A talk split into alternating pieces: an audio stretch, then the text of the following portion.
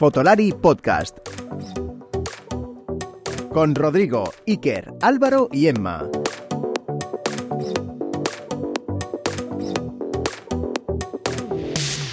Hoy, en el podcast de Fotolari, tenemos una de esas historias que tanto nos gusta contar, descubrir o incluso, como no, escuchar. Un padre y una hija trabajando de manera conjunta y en equipo en una misma disciplina fotográfica. Además, os recordamos que la AFP y los premios Lux siguen apoyando este podcast de Fotolari. Por lo tanto, si sois fotógrafos profesionales o estudiantes que os gustaría entrar dentro de este maravilloso mundo profesional como es la fotografía o el mundo audiovisual, entrar en su página web afpe.pro y ver la cantidad de cosas en las que os pueden asesorar si os asociáis. Empezamos con el episodio.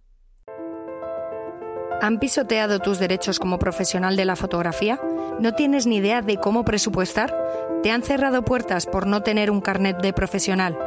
La Asociación de Fotógrafos Profesionales de España puede ayudarte. Asociate, forma parte del colectivo de profesionales que lucha por la profesión y lleva tu negocio fotográfico al siguiente nivel. Más información afpe.pro o secretaría@afpe.pro. Bienvenidos a este nuevo episodio del podcast en esta cuarta temporada. Y hoy tengo dos invitados muy especiales. La verdad que uno de ellos, tanto había contactado con él hace mucho tiempo eh, para traerle al podcast.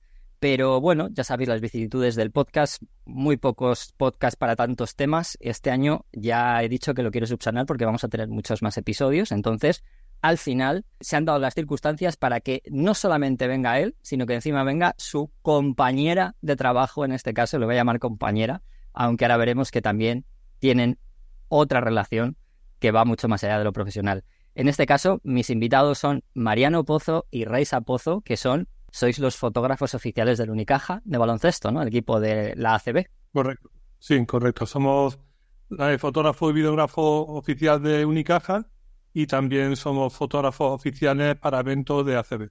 Es un placer tenernos a los dos, ¿vale? Mariano, Raisa, ¿qué tal, Raisa? ¿Cómo estás? ¿Qué tal? Un placer estar aquí. Cuando decía lo de la relación profesional, eh, claro, he dicho el mismo apellido, con lo cual eh, soy, o sea, padre e hija, claro, en este caso, ¿no? Correcto. Sí. Así es. Aunque ahora trataremos un poco este tema, pero ¿desde hace cuánto trabajáis juntos? Porque la primera vez que yo intenté contactar o contacté con Mariano, yo creo que todavía, no sé si estaba trabajando él, o fue antes de la pandemia cuando creo que contacté contigo. No sé si Raisa estaba ya contigo o estabais juntos o estaba ahí en proceso de, estar contigo. Pues eh, lleva trabajando, digamos, a pie de cancha, ¿no? De una manera ya más eh, permanente y, continuada desde la temporada 2018-2019. Si no es así, corrígeme, Raisa. Sí, correcto. Ahí empecé, bueno, en esa temporada empecé en la grada pero igualmente desde ahí arriba le, le ayudaba y ya fue pues un poco más adelante cuando ya empecé a trabajar más profesionalmente, por así decirlo, eh, a pie de pista. Vamos ahora a hablar un poquito primero de contigo, Mariano, porque claro, eh, la persona que, digamos, has introducido todo esto ha sido tú, claro, que, que llevas muchos más años en esto, porque Raisa tiene 20, 20, 21, ¿cuántos tienes ahora mismo? 20, 20, años, ¿no? Vale, con lo cual, pues, bueno, eh, la trayectoria es, es, obvia, ¿no? Vamos a empezar, si no, te, si no te importa, Raisa, vamos a empezar por la persona más veterana en este caso, solamente para que, para que sobre todo me interesa para justo luego introducir también muchos aspectos como el cómo llega a, a Raisa ¿no? todo esto, ¿no? Y qué mejor manera de primero eh, hablar con Mariano sobre su, sus comienzos en la fotografía. No se llega a ser fotógrafo de un equipo tan importante como es el Unicaja de Málaga de la ACB y, como dices, de eventos para la ACB, eh, y entre otras cosas y otros deportes, como, como has fotografiado, de la nada, ¿no? Entonces, eh, Mariano, ¿cómo llega la fotografía a tu vida y, cómo, y cómo el baloncesto, porque en este caso voy a decir el baloncesto, aunque has hecho más deportes, sobre todo al principio, o hace ya un tiempo, pero sobre todo el baloncesto, que yo creo que es eh, desde donde germina todo, ¿no es así? Así es, yo desde muy pequeño jugaba al baloncesto y ya me sentía atraído por publicaciones de la época de, este deporte, como el Nuevo Básquet. Al mismo tiempo, mi padre era un, aficionado a la fotografía a un nivel muy básico, pero bueno, yo ya veía una cámara en la casa, los carretes, sentía curiosidad por esto, en los veranos en, nuestra casa de campo pues le veía hacer fotos y bueno, pues me fijaba y tal, pero claro, fue mi pasión al deporte de, la canasta lo que se unió a la fotografía, porque yo en esa época devoraba la revista Nuevo Vázquez, como te decía, que era la, más importante en aquellos momentos, y, bueno, me empezó a llamarme la curiosidad, ¿no? De cómo trabajaba gente como Miguel Ángel Forniés, como Arolas, como Pirotti, y me iba fijando en ellos, ¿no? Y a partir de ahí, pues ya fue cuando eh, llegué a mi primer partido de baloncesto profesional en directo, que fue un caja de ronda Juventud en la temporada 83-84. Yo estaba en la grada, fui con un familiar, fui con un primo, y yo hacía fotos desde la grada de ese partido. Pero sentía la necesidad de bajar a la pista y rememorar, o sea, hacer un poco, repetir lo que yo veía en la revista Nuevo Vázquez, ¿no? A través de, de sobre todo en aquellos años. Entonces le dije, mira, yo yo quiero estar en la pista, me dijo, bueno, pues veis, salta en la valla. En aquella época, claro, no es como hoy día, ¿no? Que hay tanto control de seguridad, hay tantas cosas que, obviamente, que te impiden acceder como algo tan simple, saltar una valla y ponerte en la cancha, ¿no? Pues así lo hice. Llevaba unos ricos singles de mi padre con un carrete y, bueno, pues salté esta valla. Se me acercó un señor que era el delegado de campo, eh, Juan de Dios, que ya desgraciadamente nos dejó, y me preguntó que a dónde iba, qué iba a hacer, y le dije que quería ponerme debajo de la canasta a hacer fotos. Y me dejó. Y me puse a hacer fotos. Yo este hecho, eh, aunque parezca una tontería, yo lo recordaba mucho con su familia, porque siempre me he preguntado, ¿y si tu padre aquel día hubiese tenido un mal día me dice, no, no puedes pasar? A lo mejor no estamos hablando ahora. Pero en cambio aquel hombre me dejó pasar, me dejó cumplir mis sueños y desde aquel día hasta el día de hoy no he parado. Porque ¿en qué, en qué publicaciones has, publicado? Porque has publicado en muchos sitios. Porque, a ver, te estoy entrevistando, sí que debo decirlo, desde un punto de vista, vamos a hacerlo por la unión que tenéis de trabajo, más desde la fotografía deportiva, pero voy a dejar incluso, aunque lo voy a nombrar, voy a dejar al margen un poco esa parte de fotografía de viajes que también has tenido durante muchos años y otro tipo de fotografía publicitaria, etcétera, pero que quede constancia, ¿no? Pero en el deporte, ¿en qué publicaciones has, has llegado a publicar? También eres fotógrafo para AS, ¿no? Creo. Eh. Sí, correcto. Llevo desde el 87 trabajando para el diario AS. Y bueno, igualmente todo empieza a través del baloncesto. Eh, los mismos jugadores, claro, ten en cuenta que en esa época mm, apenas se veía nada publicado de Málaga, del Casa de Ronda. Entonces los mismos jugadores me ponen en contacto con, con la revista Nuevo Basket y ahí empiezo a publicar las primeras fotografías.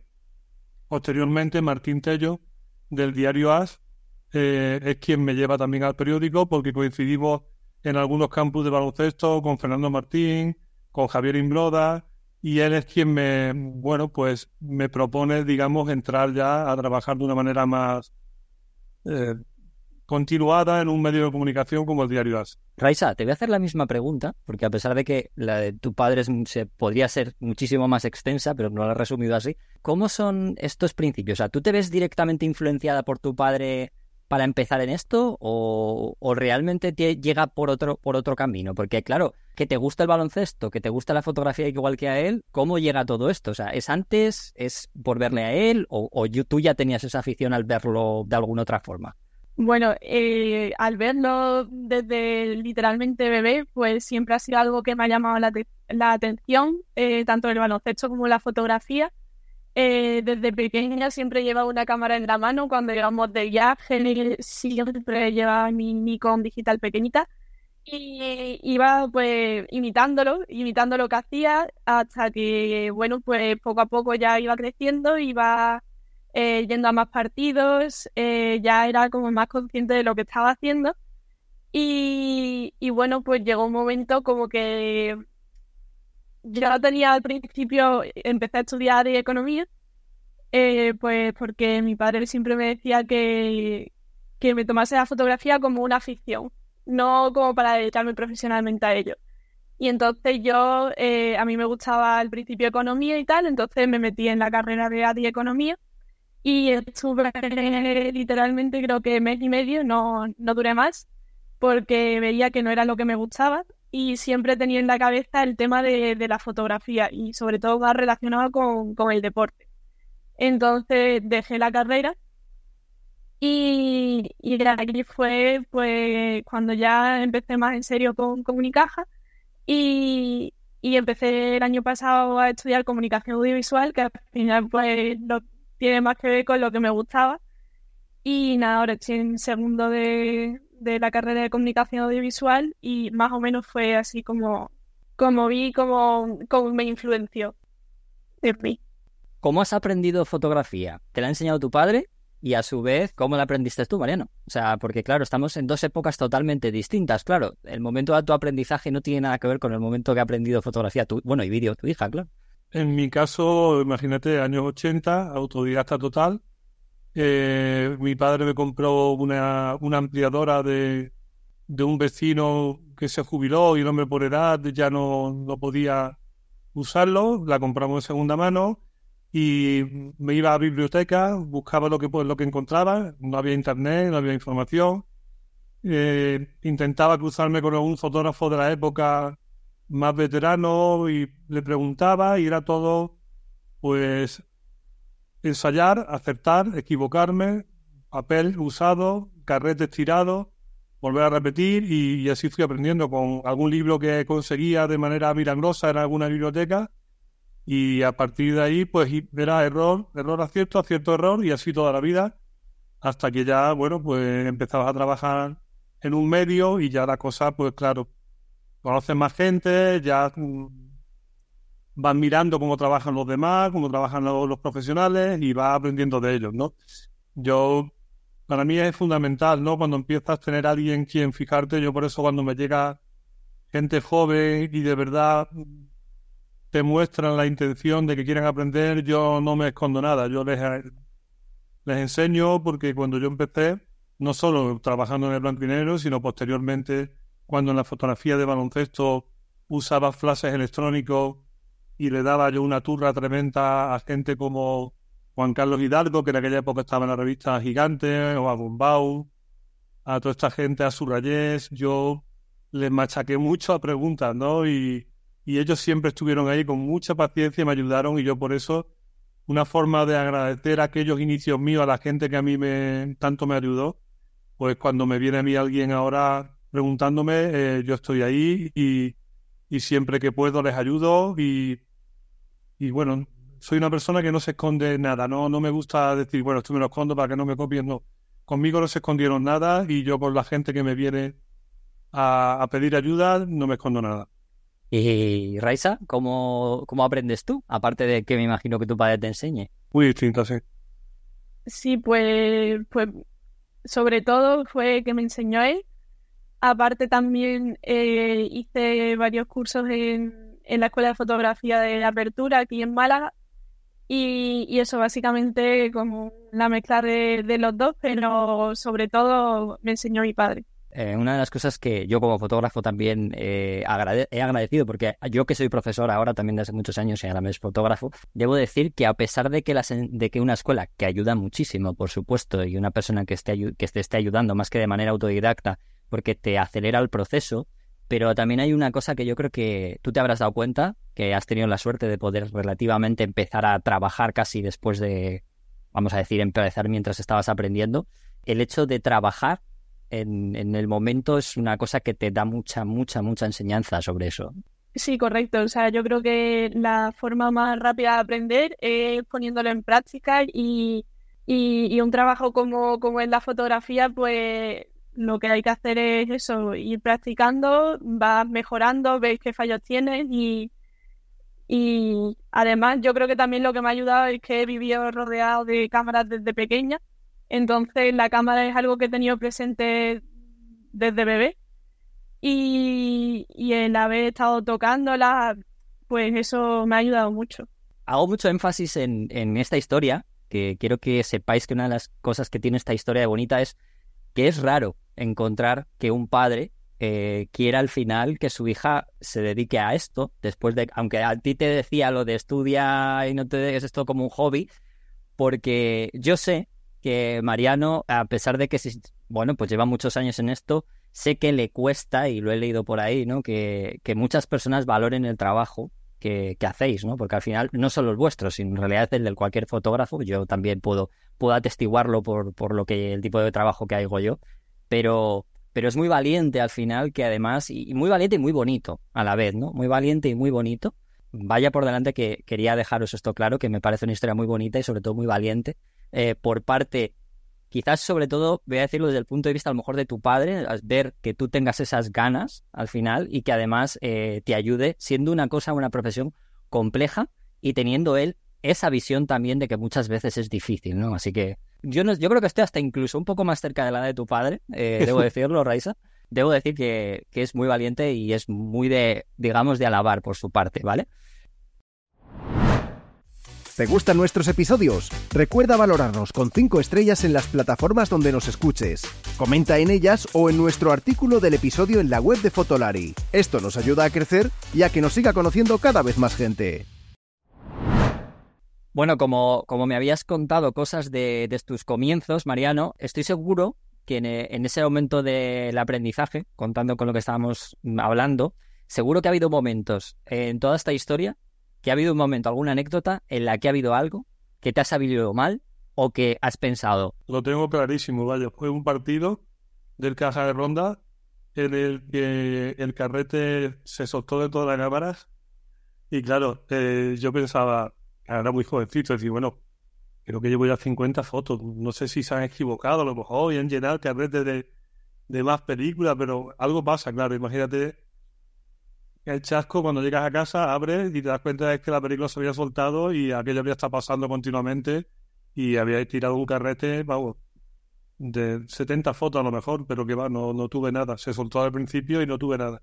Cuando te pasa ese tipo de cosas, ¿cómo las subsanas? Bueno, ¿cómo las subsanabas antes? Porque ahora, no sé, pero ¿cómo las subsanas? Nada, no puedes hacer nada. O sea, es verdad que en aquel partido posiblemente ya había tirado un carrete previo, con lo cual mm, yo normalmente en los partidos tiraba un par de carretes, es lo que solía tirar, ¿no?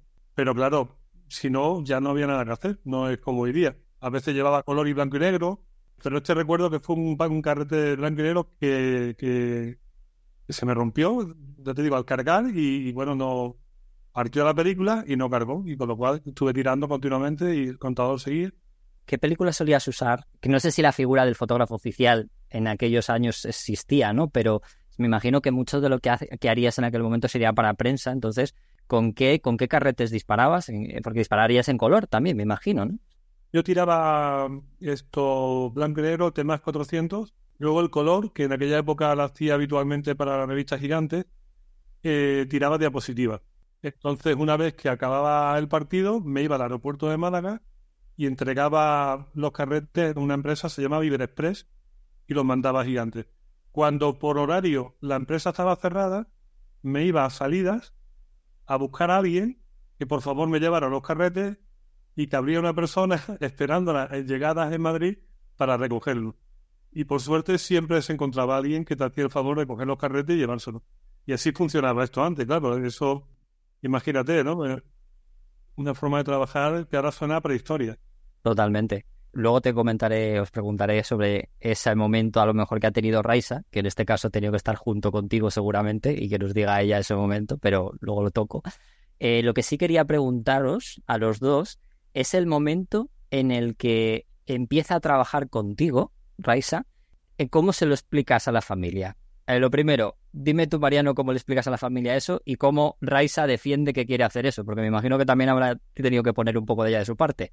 Fue algo muy natural. Eh, yo siempre comparaba ese, ese, proceso con su idioma.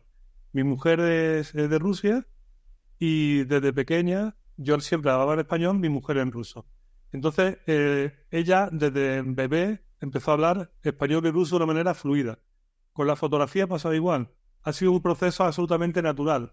No ha habido esta cosa dramática de decir, bueno, lo va a hacer tal. Sí es verdad que el único momento dramático fue cuando decidió dejar la carrera y ahí sí, yo al principio lo llevé un poco mal, pero bueno, mm, ya está, lo acepté, dije que quisiera lo que realmente le llenara la vida y se acabó lo que le hiciera feliz, ¿no? Pero a nivel familiar no ha habido ese proceso de decir, bueno, Raíssa va a hacer esto, porque fue algo natural, fue pasar de la grada a la pista de una manera absolutamente natural, empezar a trabajar, eh, algo que ella, ella había mamado desde pequeñita, y ha sido un proceso absolutamente no sé tú cómo lo ves, pero yo lo he visto súper natural y fluido. Sí, Raisa, ¿tú cómo lo has visto? Sí, yo lo he visto más o menos como, como lo ha explicado él, de que ha salido súper natural y, Y eso, el único momento fue cuando dejé la carrera, que ahí fue un poco de drama, pero, pero fue todo surgió, eh, fue todo como viento en popa, muy, muy natural. Eh, ¿Os acordáis del primer partido que ya empezáis a trabajar, no desde la grada, sino ya de manera repartiéndose el trabajo, eh, de manera ya más como a día de hoy, ¿no? Ese primer partido.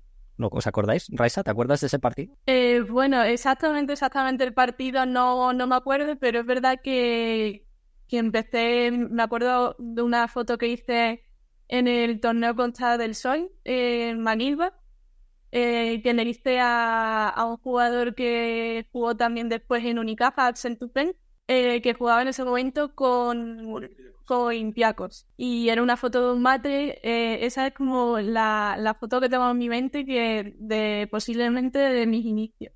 Y luego trabajando así juntos para el Unicaja, yo creo que recordar que fue en un trofeo, eh, una Copa Andalucía en San Fernando. Creo que posiblemente ahí fue ya cuando, a partir de ahí, ya empezaste esa temporada entera, creo recordar que fue así, juntos. Raisa, como hemos hablado antes de tu padre con el trabajo, que las cosas han sido muy distintas, eh, lo que le ha pasado a él, por ejemplo, pues algún problema y demás eh, en toda su, toda su, digamos, trayectoria profesional, pero me, me interesa mucho también cómo entiende tu generación el que tú te dediques a esto, que tu familia lo entienda, porque, a ver, la fotografía ya está muy instaurada en gente, pues a lo mejor de tu edad, incluso menos ya, porque claro, hemos, muchos habéis nacido con el móvil en la mano, como yo digo, pero creo que no todo el mundo entiende realmente que sea un trabajo, porque o que sí que lo sea, pero lo ven desde un punto de vista en plan, joder, qué suerte que tú te puedes dedicar o puedes dedicarte a algo haciendo fotos cuando hay mucha gente, me imagino de tu generación que está haciendo fotos, pero para pasar el rato, para hacerse selfies o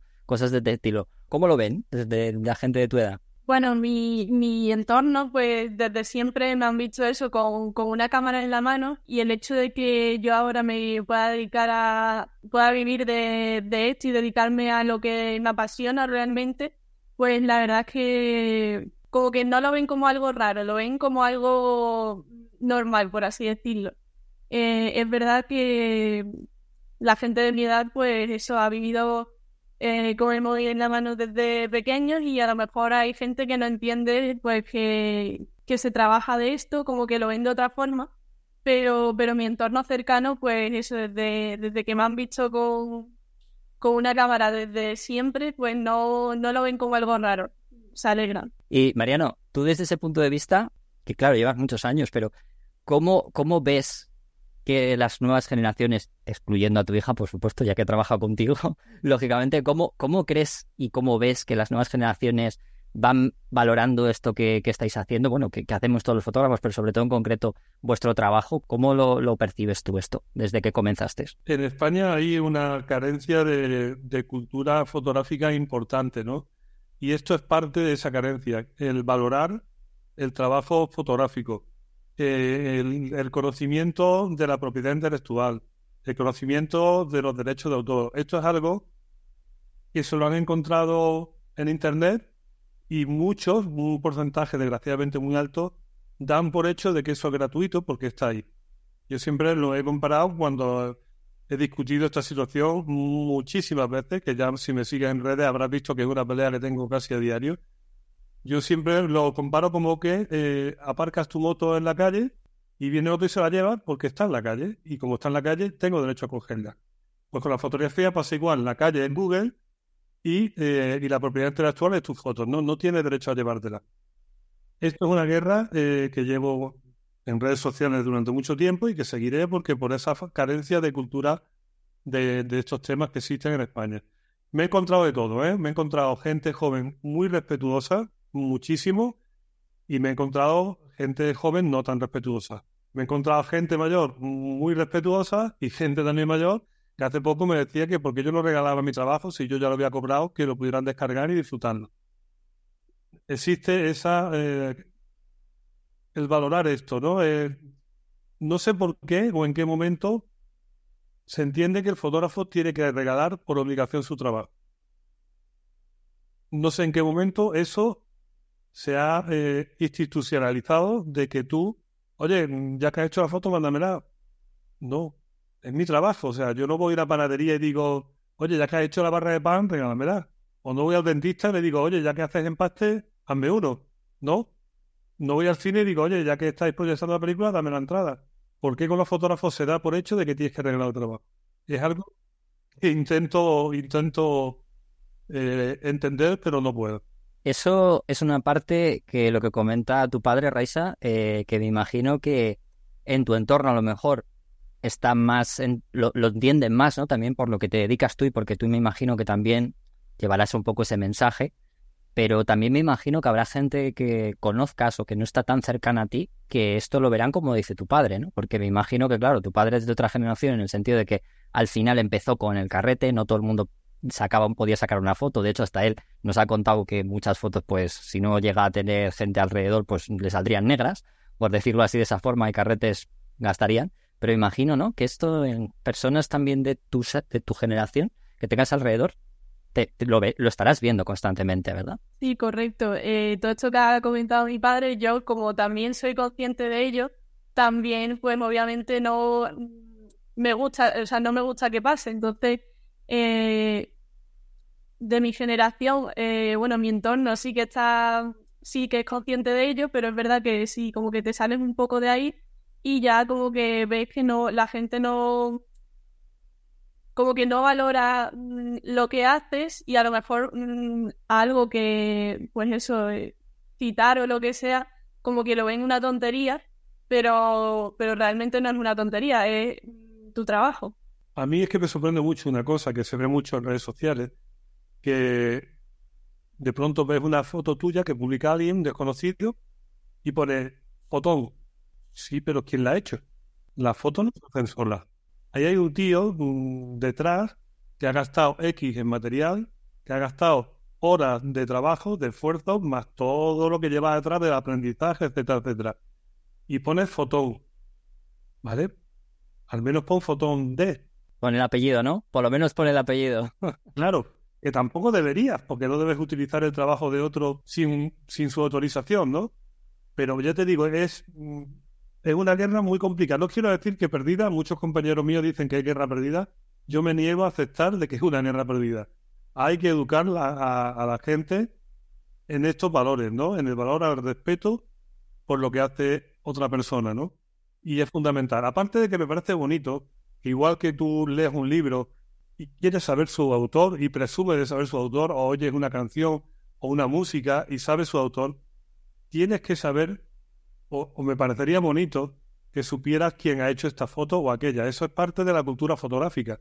Hablando de trabajo, eh, que has comentado tú y ese trabajo que lleva a hacer las fotos que, hacéis y demás, voy a cambiar de tercio y ya os voy a preguntar un poco cómo es ese trabajo conjunto, ¿no? ¿Cómo es un día de trabajo para vosotros? Y, por ejemplo, ¿cómo sería la preparación de un partido, ¿no? Desde que sabéis que juega Unicaja el fin de semana eh, ¿Desde qué momento empezáis a preparar eso? Si, o cómo lo hacéis, si sabéis o tenéis que entender contra quién juega, si tenéis que repasar, no sé, mm, desconozco porque yo reconozco que no he hecho fotografías de baloncesto nunca o de deporte, pero ¿cómo es esa, esa preparación desde que sabéis que vais a tener que fotografiar el fin de semana a desde que acabáis eh, por fotografiar y llegáis con el material a casa, por ejemplo? Pues para nosotros un partido empieza la noche antes, que es cuando empezamos a preparar el equipo, carga de batería, carga de tarjetas, eh, descargar las tarjetas que estén, bueno, con otro material, y ya empezamos a hablar del partido. A la mañana siguiente, ya día de partido, desde, el desayuno, ya estamos hablando de, oye, pues este jugador no viene del equipo contrario, vamos a estar más pendientes de, bueno, nosotros tenemos esta baja importante, cuidado, y hoy a lo mejor debuta eh, fulanito. Entonces es importante porque a nosotros es algo que nos encanta, es que el jugador que debute tenga su recuerdo. Y una cosa que, este año el presidente López Nieto está haciendo y que me encanta, y es que el chaval que debuta tiene su regalo de fotografía enmarcado, ¿no? Para que tenga ese recuerdo toda su vida, ¿no? Entonces para nosotros eh, el partido empieza ya eh, la noche antes, durante el desayuno ya empezamos a hablar y llegamos a, la cancha con muchísima antelación porque trabajamos con cámaras remotas y entonces podemos tener en una pista tres horas y media, cuatro horas antes para colocar remotas. Dependiendo de la remota, tienes más tiempo menos tiempo, más o menos complicación, ¿no? ¿Cómo, cómo os colocáis, Raisa? ¿Cómo os colocáis o qué cámaras o dónde colocáis las cámaras? Eh, bueno, como ha comentado él, pues desde por la mañana ya sabemos qué cámara remota vamos a poner, si ya sea debajo de, eh, debajo, eh, a pie de pista, debajo de la canasta o, o en el tablero. Y entonces, dependiendo, como ha dicho él, de cuál vayamos a poner, pues nos vamos cierto tiempo antes o, o podemos apurar un poco más. Entonces, eh, pues una vez que llegamos allí, eh, la dinámica pues va saliendo ya todo solo, es todo muy automático. Entonces, también tenemos mucho trabajo de marketing, que eso empezamos desde, desde el inicio del calentamiento, por así decirlo, eh, para pues ir avanzando y, y poder seguir con, con lo que viene siendo el partido después. Después, pues una vez que empieza el partido, eh, nunca nos ponemos en el mismo sitio para tener pues visiones diferentes de, del partido. ¿Y qué más me va quedando? Bueno, eh, la verdad es que lo sabe todo, como dice ella, muy automático. Entonces, dependiendo, a mí siempre me gusta eh, fotografiar el, eh, la canasta contraria a la que tengo la remota, por comodidad, para no tener el mismo ataque que tengo en remota, tenerlo en cámara. Entonces, para tener ataques diferentes, siempre me pongo al lado contrario de donde tengo la, la, la remota principal. He llegado a tener hasta tres remotas en un partido. Pero bueno, eh, lo normal es ponerme al lado contrario de la remota principal. Entonces, a partir de ahí, eh, estamos dos cuartos, los dos a pie de pista. En el descanso, ella asume la carga del trabajo de marketing y yo aprovecho ese tiempo, esos minutos, para empezar a irme al techo, que necesito un tiempo prudencial. Te iba a decir que he visto algún vídeo además compartido por las, por las redes de la CB y demás, eh, como, como en primera persona, esto la gente que quiera verlo, pues que, que, lo busque porque en internet simplemente pues tiene que buscar eh, tu nombre, por ejemplo, Mariano Pozo Unicaja y de hecho va a salir algún vídeo seguro de cómo te subes al techo del Martín Carpena, que además he visto que vas con, claro, con un seguro porque, a ver, a ver, no, no es que sea inseguro, no es que vayas por ahí a subir el Everest ni nada parecido, porque tiene su seguridad, claro, habrá gente que, no seáis solo vosotros los que subáis, tendréis que, habrá gente que tendrá que limpiar y esas cosas por ahí arriba, pero es muy, es muy bonito ver eh, esa visión que tienes desde ahí, como las fotos que sacas, que además muchas de ellas pues son muy, muy míticas, ¿no? Que además me hace gracia cuando veo fotos tuyas de algunas cosas. El otro día vi una foto tuya de una falta, ¿no? Que había gente sí. como poniéndolo en duda incluso. Me hacía mucha gracia, ¿no? Que se ve muy bien. Con respecto a lo de las cámaras remotas, esto es una cosa que yo creo que a mucha gente le interesa, porque todo el mundo sabe que lo ponen en las canastas, eh, demás, pero ¿cómo activáis esas cámaras? ¿Las activáis vosotros? ¿Se activan automáticamente debido por algún sensor o cómo, la, cómo, cómo lo hacéis? Bueno, eso lo activamos a través de, de los Pocket Wizard que llevamos, que lleva un Pocket Wizard, obviamente, la cámara que está, por ejemplo, que ponemos detrás del cristal del tablero, está la cámara con un cable y un Pocket Wizard. Y nosotros en nuestra cámara tenemos otro Pocket Wizard arriba. Lo puedes accionar al tiempo que tú disparas tu cámara o simplemente apretando el botón eh, sin tener que disparar la cámara. Yo también me he fabricado un artefacto que es un pedal de piano, que es lo mismo. De ahí he sacado un mini jack que conecto al Pocket Wizard, entonces puedo estar con las manos libres totalmente sin tener que estar pulsando y pulso el pie. Es verdad que tienes que coger un rollo ritmo casi musical, ¿no? Para saber que estás disparando y pisando al mismo tiempo la batería, ¿no? Pero bueno, funciona bastante bien, la verdad. ¿Con cuántas fotos os venís y qué fotos son necesarias sí o sí que tenéis que traer? ¿O tenéis alguna foto, pues como lo típico, ¿no? Que algún fotoperiodista dice, oye, pues necesito, imaginaros, un fotógrafo del Congreso, necesito la foto de Pedro Sánchez o, este tal o esta situación o este hombre que va a hablar o no sé qué, ¿no? ¿Vosotros tenéis algo concreto que el, el propio club os diga, oye, aparte de lo que me has comentado, ¿no? Yo creo que de, de, la persona que debuta, pero aparte de eso, ¿tenéis algún tipo de foto concreta que sea importante sacar? Es fundamental, es fundamental. Imagínate que hay una canasta ganadora, tienes que tener la canasta ganadora. De hecho, cuando vemos que el partido se encamina a ello, siempre le digo a ella, colócate de tal forma o vete a primera grada que vas a tener un tipo, un tiro más limpio para asegurarlo siempre. Aseguramos tiro limpio desde el primer anfiteatro, digamos, y yo me quedo abajo, o al revés. Entonces, eh, cuando vemos que faltan dos minutos y va el partido 79-79, ya empezamos a organizar esto. Porque esa, esa foto es fundamental. Para, el club tiene que tener la foto ganadora, ¿no? Y eh, también es importante tener el jugador, el máximo anotador, el, digamos el MVP del partido. Es importante tener un pequeño reportaje ¿no? de, su, de su partido. Eso es un poco lo que sí nos, nos, nos exigen y nos autoexigimos cada partido. Raisa, eh, con respecto a esto que dice tu padre de, claro, del máximo anotador, del jugador que hace tal cosa, que debuta, claro, esto me imagino que tiene que ser no solamente el hacer la foto, sino tendrás que conocer a estos jugadores, porque lógicamente tendrás que también saber, oye, pues mira, esta persona suele ser la que más anota, o este suele ser porque, claro, ya desde un primer momento ya normalmente seguiréis a ese jugador desde el comienzo, si es que suele ser, ¿no?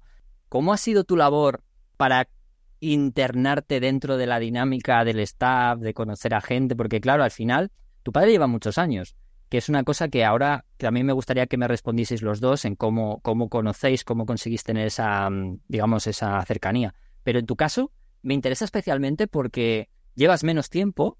¿Cómo, cómo es entrar en, ese, en este mundo en el que al final tienes que estar bueno, conocer a esta gente, entrar un poco en su intimidad, vamos a dejarlo, decirlo así, ¿no? Que se dejen, eh, porque al final muchas veces no solo hacéis fotos de la, del propio partido, también, tú en tu caso, vídeos, etcétera, también tienes que entrar, a lo mejor si os dejan en algún, en algún momento en el vestuario, eh, tienes que seguir a algún entrenador, algún jugador, algún directivo.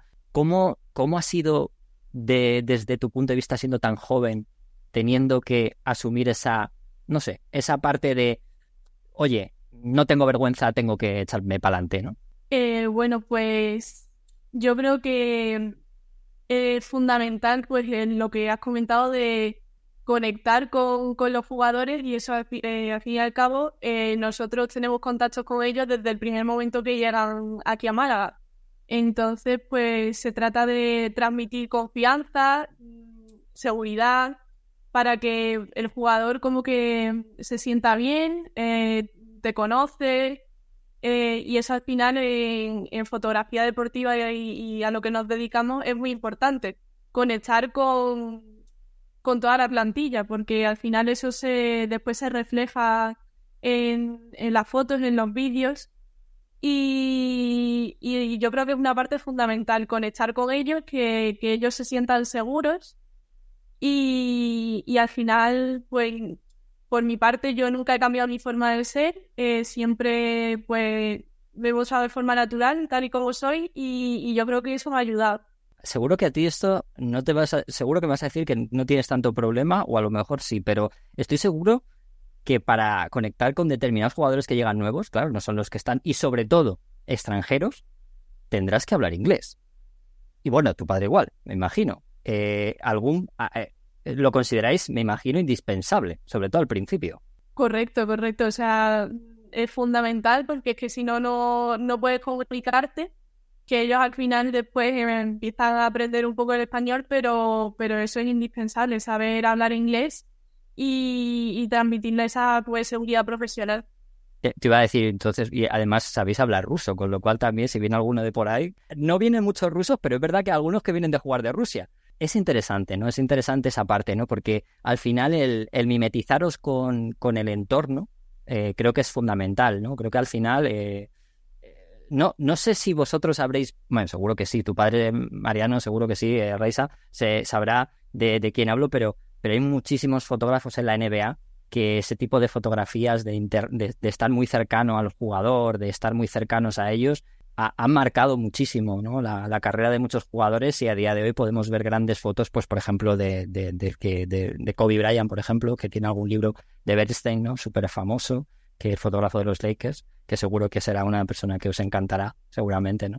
Tuve la suerte de conocerlo en París. Oh, pues mira, gran fotógrafo sobre todo y, y por eso por eso os comentaba un poco, ¿no? He visto, he visto alguna foto de, tuya, Mariano, de, por ejemplo, de, de Plaza, ¿no? De cuando ganó, creo que era la Europa League, ¿no? La Europa League. La, Eurocup, la, Eurocup League, se llama así.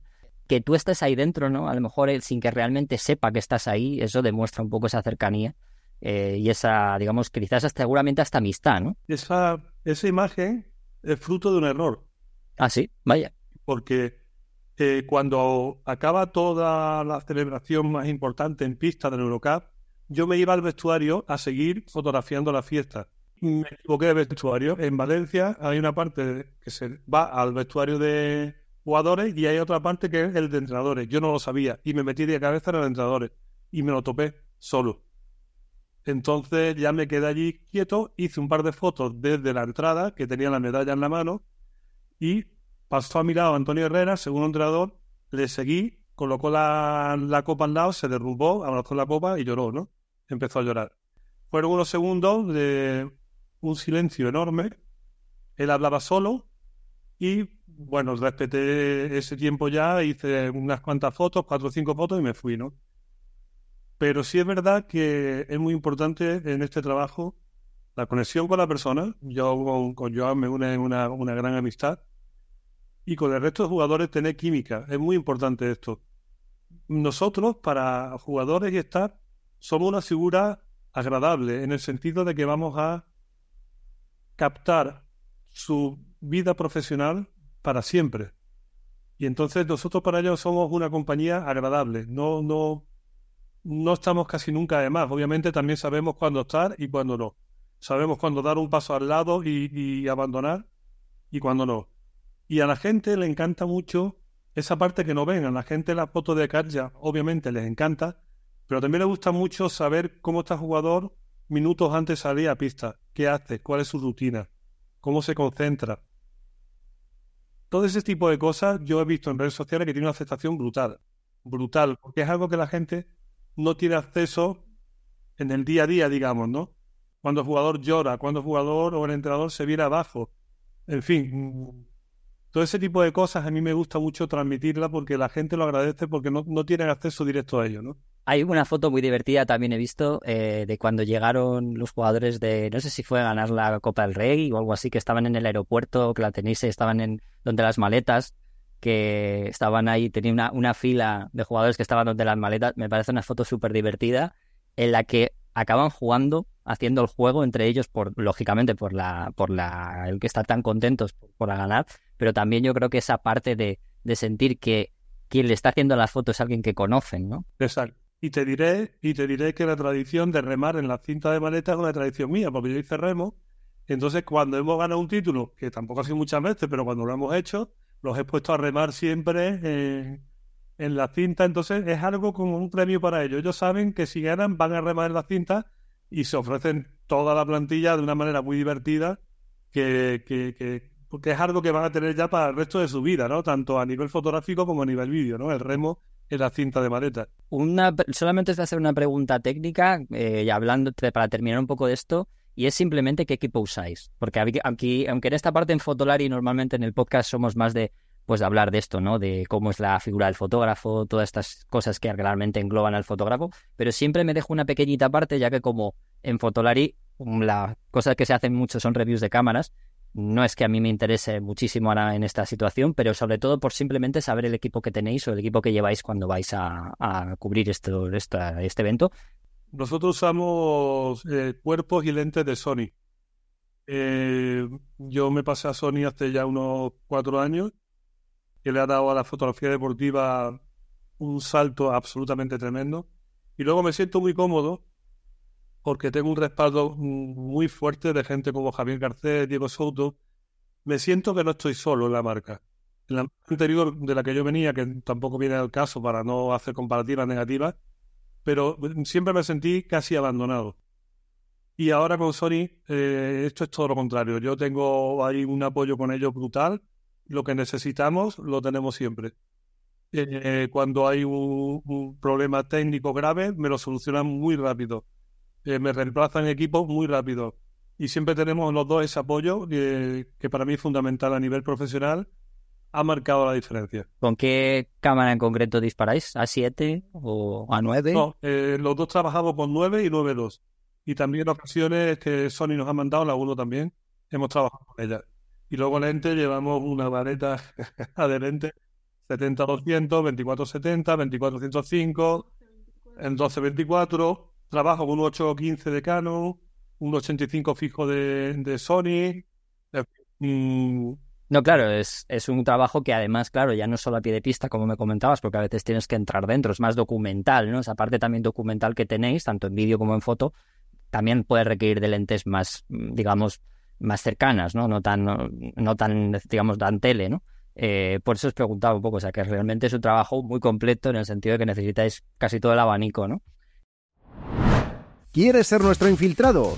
¿Quieres ser el protagonista de uno de nuestros episodios, que charlemos contigo, nos cuentes cosas y darte a conocer? Envíanos un mail a podcast.fotolari.com poniendo en el asunto infiltrado. Os voy a, eh, os voy a preguntar algo.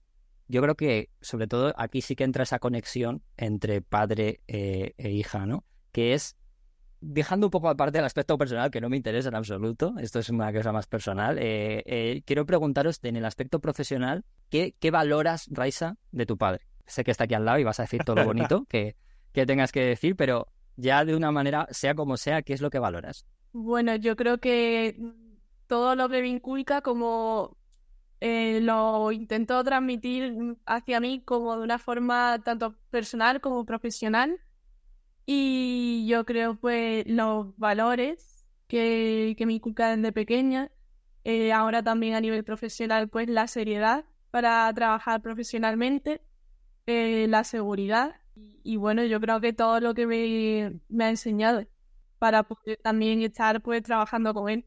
¿Y tú, Mariano? Porque claro, aquí tú profesionalmente seguro que, claro, tienes mucha experiencia, pero seguro que hay algo que aprendes o que valoras de ella que a lo mejor tú digas, ostras, me encantaría tener esto, o si, o si lo tengo, me ha costado mucho más que a ella. A mí me encanta de ella la responsabilidad. Es una persona absolutamente responsable y madura. Y es de esa persona con la que tú dices, me voy a una guerra con ella porque sé que no me va a fallar. Entonces la guerra nuestra son los partidos. Yo sé que lo que le encargo que tiene que hacer lo hace, punto. Sin más discusión, lo hace. Y lo hace bien. Entonces a mí eso me da una tranquilidad y una garantía absoluta muy difícil encontrar eso hoy día. ¿eh? No es fácil. Yo he trabajado con muchos compañeros, con mucha gente. Esa virtud no es fácil. Y es algo que es verdad que yo también me, me he preocupado en machacarle mucho de que mediocres hay mucho, ¿eh? Mediocres hay muchísimo. Gente seria, responsable y que continuamente se preocupen en formarse, porque tú sabes perfectamente mejor que nadie que este trabajo es un trabajo de formación diaria y aprendizaje diario. Quien diga, eh, lo sé todo, ese ya es un mediocre para mí. Porque estas cosas, yo tengo 56 años ahora y ella sabe que continuamente estoy leyendo, informándome, entregándome a lo que hacen los demás para también eh, influenciarme del talento de otros, ¿no? Eso tiene que ser así. Si no, te convertirás en un mediocre. Es algo que siempre achacado con ella esto está bien, pero también voy a meter un poco el dedo en la llaga, que estoy seguro que hay alguna cosa ahí. Em, no he querido preguntarte, Raisa, sobre lo que le he preguntado a tu padre, de alguna situación un poco, digamos, comprometida o que no te haya salido del todo bien, porque estaba esperando, claro, eh, a ti te habrá pasado estando con él, lógicamente. Entonces, te voy a preguntar, ¿algún momento en el que te haya salido algo mal? Ese momento que recuerdas que digas, madre mía, la he liado aquí parda, ¿sabes? La ha liado parda, que seguro que algo habrá. Vamos, si la ha liado tu padre, tienes que haberla liado tú, seguro. Pues así que recuerde bastante tal, pues yo creo que eh, después de la, bueno, después de los partidos tenemos ruedas de prensa y a lo mejor eh, de un programa a otro hay que mm, como que iniciar y a lo mejor eh, inicio en un lado pero inicio en otro, entonces no se sincroniza y no entonces, en ese momento, pues hay que buscar el plan B rápido, buscar la solución y al final entre los dos, pues sabemos cómo nos tenemos que ayudar y, lo sacamos adelante. Ha salido Todavía no me ha dado tiempo a muchas cagadas gordas. Vale, eso te iba a decir. Ha sonado un poco a. Bueno, no me acuerdo del todo, pero bueno, de momento me la han subsanado. Yo me acuerdo de alguna reciente, pero bueno, me la voy a resolver. Pues déjala, no, no lo digas tú. Yo le he preguntado a ella, ella tiene que saberlo. Una cosa que seguro que, os acordáis seguro, porque tiene que... Seguro que cada uno de una manera, ¿no? Porque, claro, Mariano, tú llevas muchos años como... como me, estoy cansando de repetirlo, pero sobre todo por... pero que es verdad. Por el hecho de que al final tienes a tu hija al lado que está aprendiendo y que es, una, es, es un lujo para ella poder tener a alguien con toda esa experiencia como, como ha comentado ella, ¿no? Eh, pero seguro que tenéis, eh, cada uno de vosotros, un momento muy feliz de vuestra profesión que esté asociado a alguna foto. Seguro que no es la misma, un vídeo, me da igual en este caso. ¿Cuál sería para ti, Mariano, y cuál sería para ti, Raisa, quizás ese momento feliz que puedas asociar a lo mejor a una fotografía, lógicamente de una parte profesional, ¿no? Quedarte solo con una es complicado, pero yo volvería a esa foto de, de la final del Eurocup, porque yo sabía lo que había detrás de esa persona, el sufrimiento que había tenido previo a, a esos partidos, ¿no? Eh, yo sabía la carga emocional que había en esa imagen. Sí es verdad que también guardo recuerdo muy bonito de cuando Unicaja ganó la, la liga en Vitoria, mm, fotos de Garbajosa en el vestuario gritando a cámara. Guardo recuerdos preciosos de cuando Unicaja se clasificó para la Final Four en Atenas. Eh, solo estar allí ya era un, un premio enorme, ¿no? Para, para el club y para todo lo que tuvimos la suerte de fotografiar aquello. La foto de Carlos Suárez eh, levantando el Eurocup y, y haciendo el gesto de siempre fuertes. Eh, pero sí es verdad que la foto de, de Joan derrumbado con aquella copa sí me, me hace cosquillitas cada vez que la veo. Sí. ¿Y tú, ¿y tú Raisa?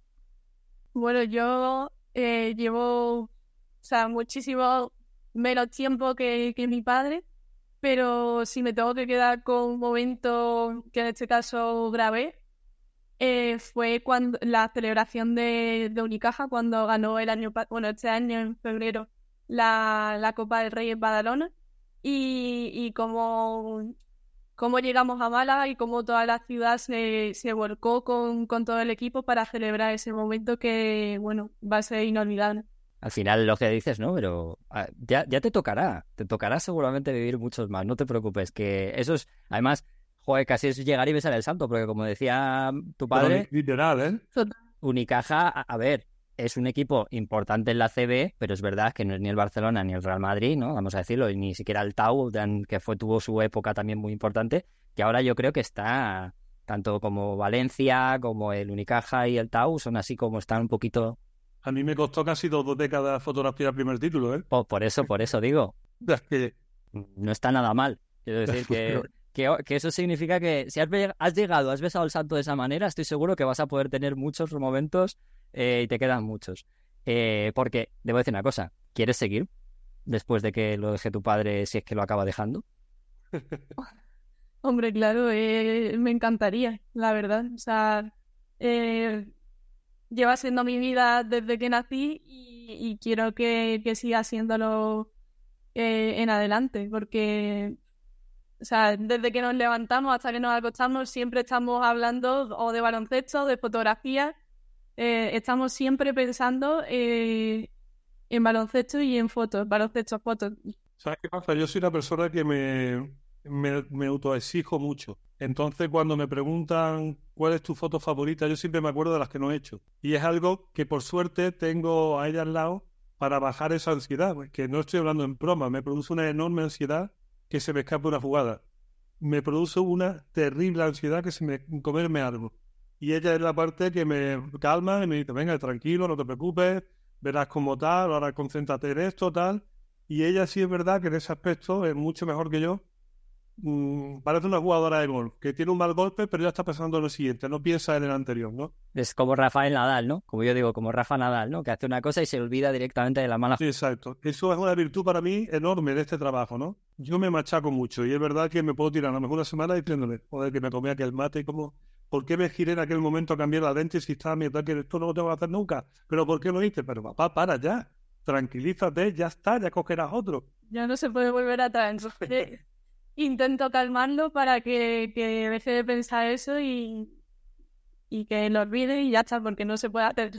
Eso es una gran ventaja, ¿eh? si lo piensas, porque que tengas a una persona con la que tienes tanta afinidad y además esa facilidad, ¿no? Porque al final es tu hija, que, que te pueda decir eso, al final cuando tienes una persona que a lo mejor trabaja para ti o lo que sea, muchas veces lo que comentabas tú, o, o, tienen otra forma de verlo, les da un poco igual, a lo mejor no te animan, sigues, siguen a lo suyo, entonces también esa conexión del tener esa persona que te conoce y que sabe que quiere que estés bien, pues también es una, una gran ventaja dentro de lo que puede ser, ¿no?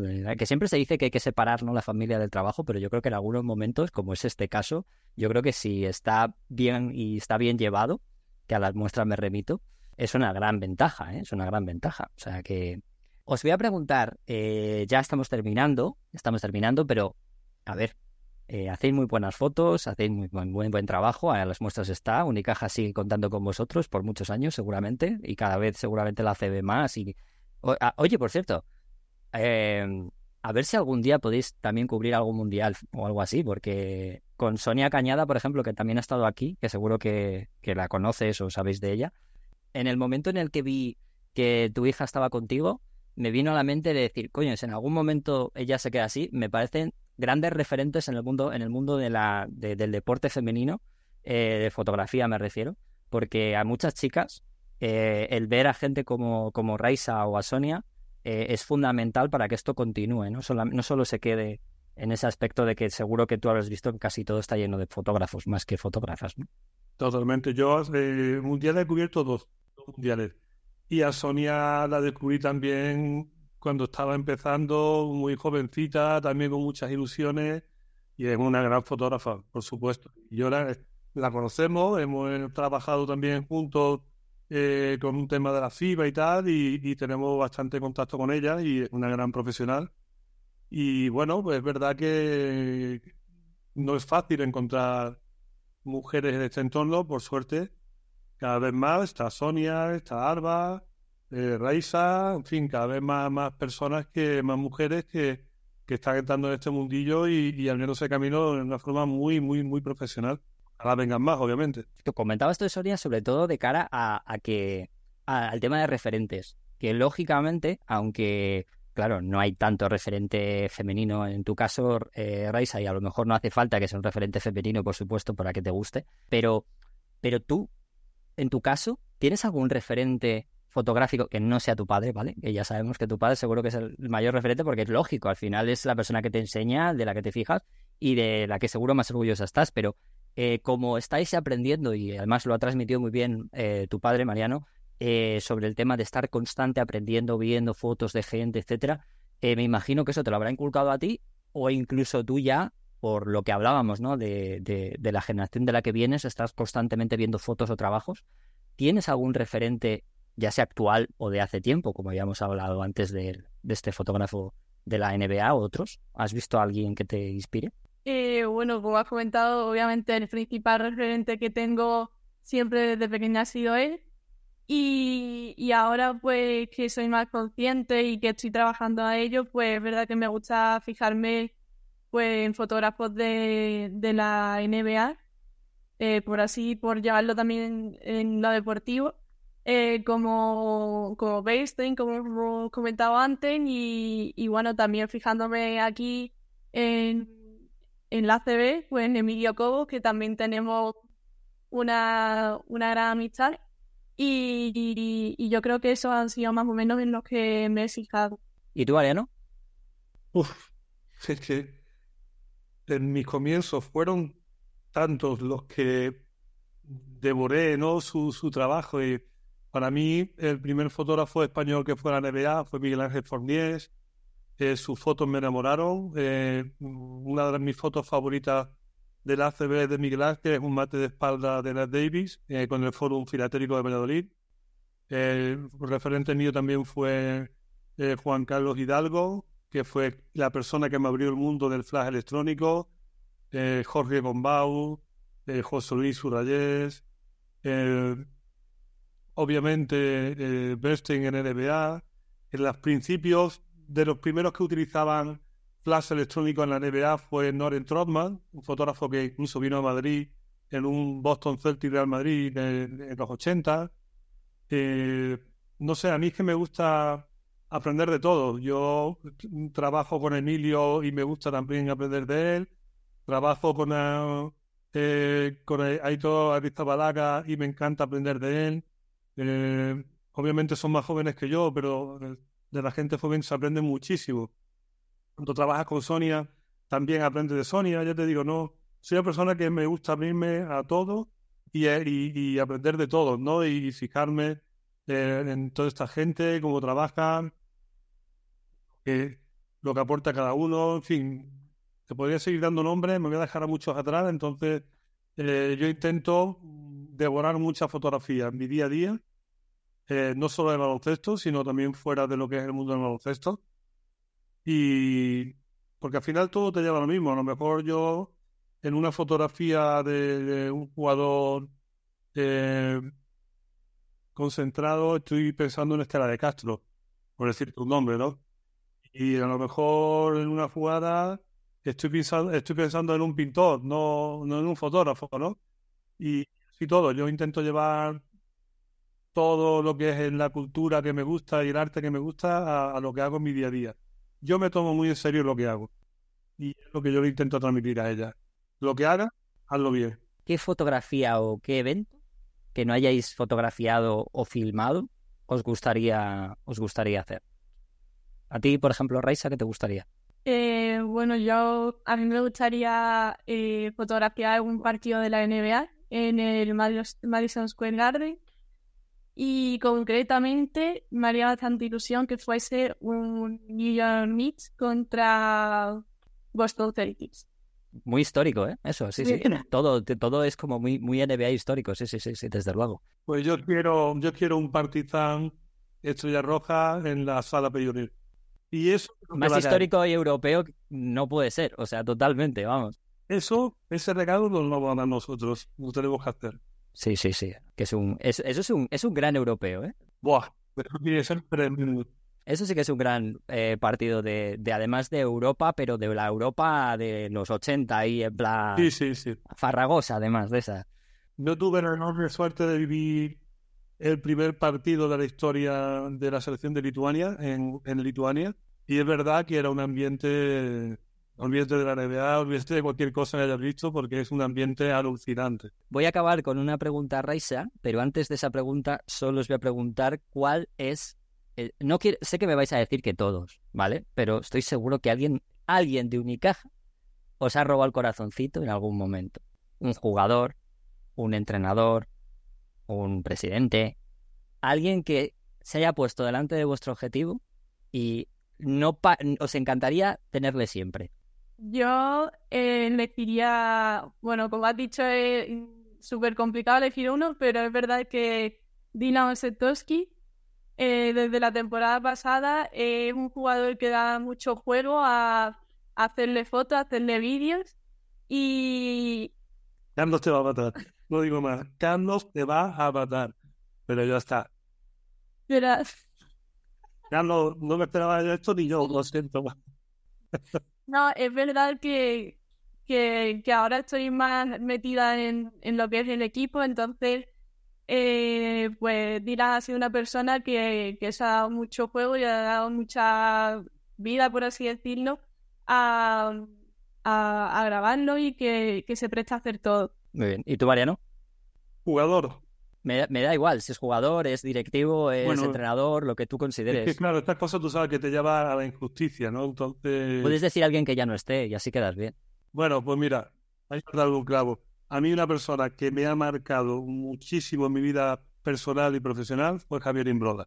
A Javier es una persona, y ella lo sabe, de cómo esta persona a mí me ha, me ha cambiado, me ha, me ha ayudado mucho en mi formación, tanto profesional como personal y entonces, sin duda, es una persona que llevo en el corazón siempre. Los jugadores han pasado mucho, pero sí es verdad que, que hay jugadores que desde los 80, pues tenían nombres como Germán González, eh, más adelante Alfonso Reyes, más actuales Carlos Suárez, que, era el Carlos que me refería antes, que es una persona que hemos vivido muy de cerca. Entrenadores, pues como te he dicho, Imbroda, Ahí todos hemos compartido muchas cosas con él, muchos fines de año, muchos juegos de adivinanzas de ciudades.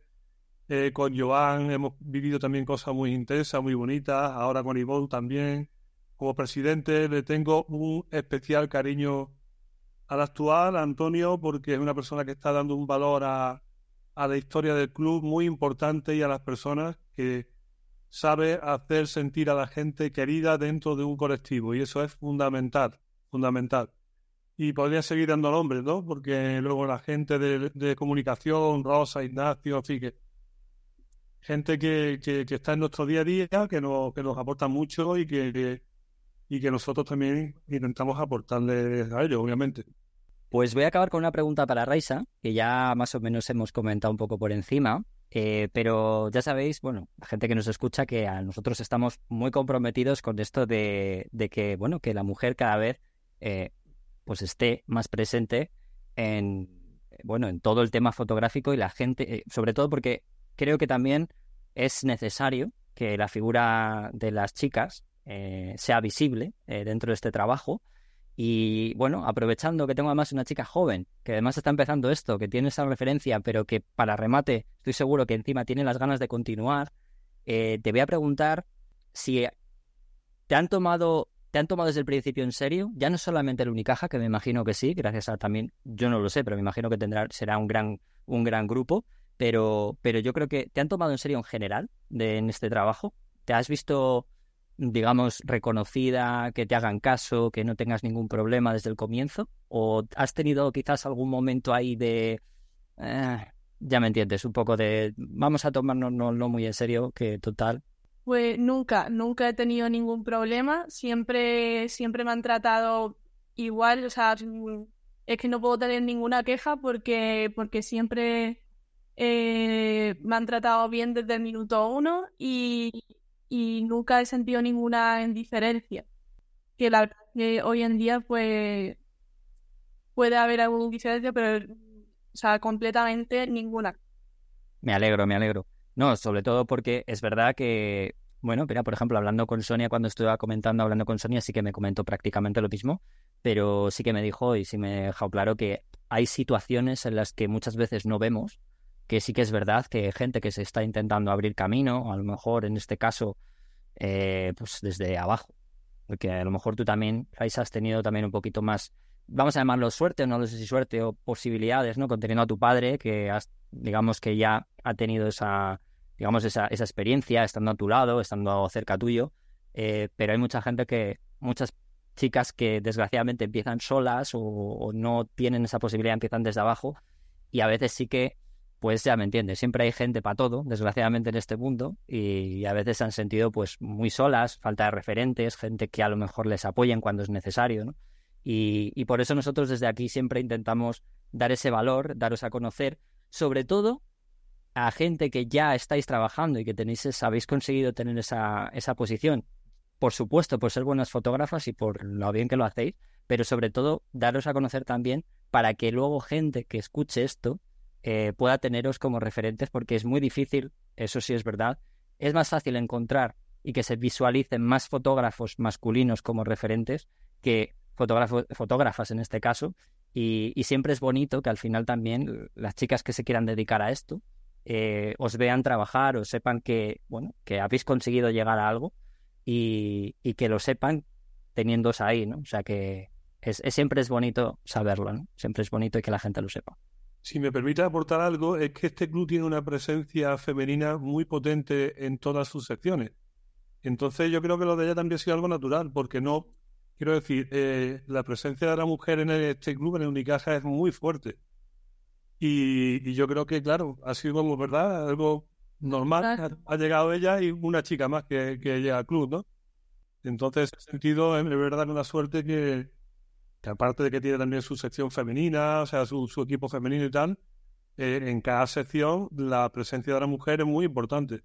Pues eso es de agradecer, como digo, porque eso es bueno para que incluso se visualice mucho más eh, y que, como digo, gente, chicas que están comenzando y que quieren también dedicarse a esto, no lo vean muchas veces como un muro infranqueable y el ejemplo, pues ahí lo tenéis. Te, pongo a, te pongo a ti como ejemplo, Raisa, sobre todo porque encima eres muy joven, con lo cual eso todavía da más fuerza aún para pensar, oye, es una chica joven, se dedica a esto en un mundo que, sinceramente, pues Mariano lo sabe, seguramente que sabes que ha sido muy, muy masculinizado durante muchos años el tema deportivo, ¿no? Y entonces esto es, eh, que tu hija esté ahí, estoy seguro que es una, va a ser una gran referencia para muchas, muchas chicas que, que quieran dedicarse a esto, ¿eh? hasta el mundo de la fotografía deportiva. Así que yo doy, o sea, yo felicito al Unicaja por la parte que le toca y también, obviamente, a ti, Mariano, por, por, por abrirle esas puertas también y ella por haberlo querido recoger y haber querido dedicaros, porque sé que obviamente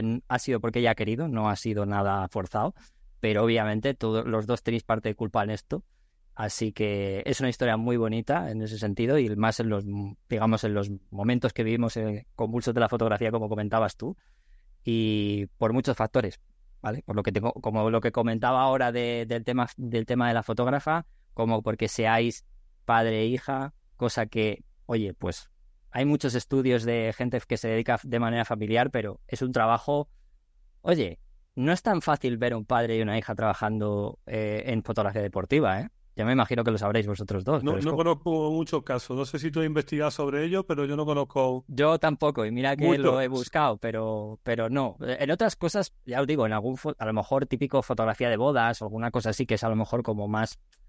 Eh, es un mundo como diferente, pero esto es muy, muy, muy complejo y más difícil por lo que os decía, ¿no? De sobre todo porque eh, la figura de femenina en este sector es, no, es tan, no está muy, digamos, muy generalizada, ¿no? Como en otros, en otro tipo de fotografías. Con lo cual ya, si ya de por sí es bastante complejo encontrar una, a una chica que se pueda dedicar a esto desde este nivel, pues imagínate que se dedique junto a su padre.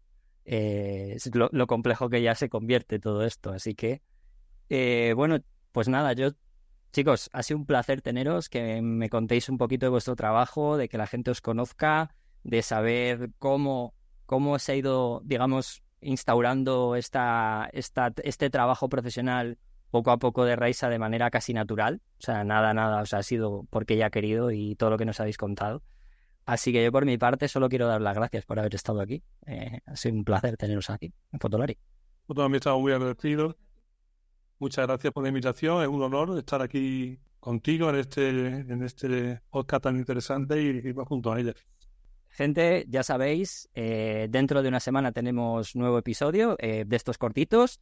Ha sido un placer tener a tanto a Raisa como a Mariano. Y ya sabéis, eh, podéis seguir valorándonos en las redes de podcast, preguntándonos cosas. y, como no, recordad que tenéis el, el, email en el que hemos puesto esta temporada por si queréis sugerirnos invitados, queréis hablar cualquier cosa. Y además, si queréis ser nuestro, nuestro fotógrafo, nuestro invitado infiltrado para que un día podáis hablar conmigo, con Iker, con Álvaro o con Emma eh, para daros a conocer dentro de este, dentro de lo que es esto y venir un día a charlar con nosotros. Así que, bueno, chicos, eh, nos vemos y a ver si algún día tengo la suerte de ir al Carpena y veros en acción. Estaré invitado. Muchas gracias. Chao. Gracias. Fotolari Podcast con Rodrigo, Iker, Álvaro y Emma.